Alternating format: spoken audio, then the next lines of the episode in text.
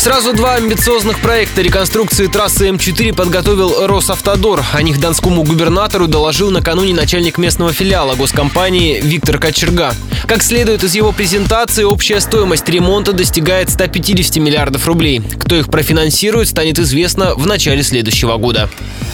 Подробности. Первый проект готов полностью уже получил положительное заключение главгосэкспертизы. Он касается участка федеральной трассы от Каменска до спуска к мосту через Тузлов. Эти 90 километров трассы местами расширят до 6 полос. Там обещают максимальную скорость движения до 130 километров в час. Причем собираются поменять не только покрытие, но и основу трассы. Второй проект на стадии завершения. Новую дорогу в обход Оксая построят от развязки на новый аэропорт до Волгоданской развязки. В районе села Большой Лог появится новый мост через Дон и еще несколько пойменных стакад. Для освещения трассы построят две ветрогенераторных станции. Планируется, что реконструкция позволит федеральной трассе лучше переносить пиковую нагрузку, которая в курортный сезон многократно превышает норму. Выслушав доклад представителя Росавтодора, губернатор Голубев отметил, что надо не только строить, но и содержать трассу.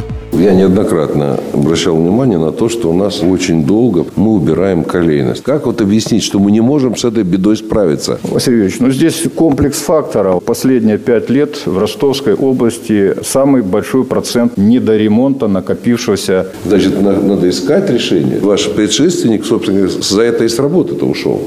На замечание губернатора начальник местного автодора Виктор Кочерга ответил, что на подъездах к Оксайскому мосту 6 километров трассы обновили по немецкой технологии, а значит колея на дороге больше не появится.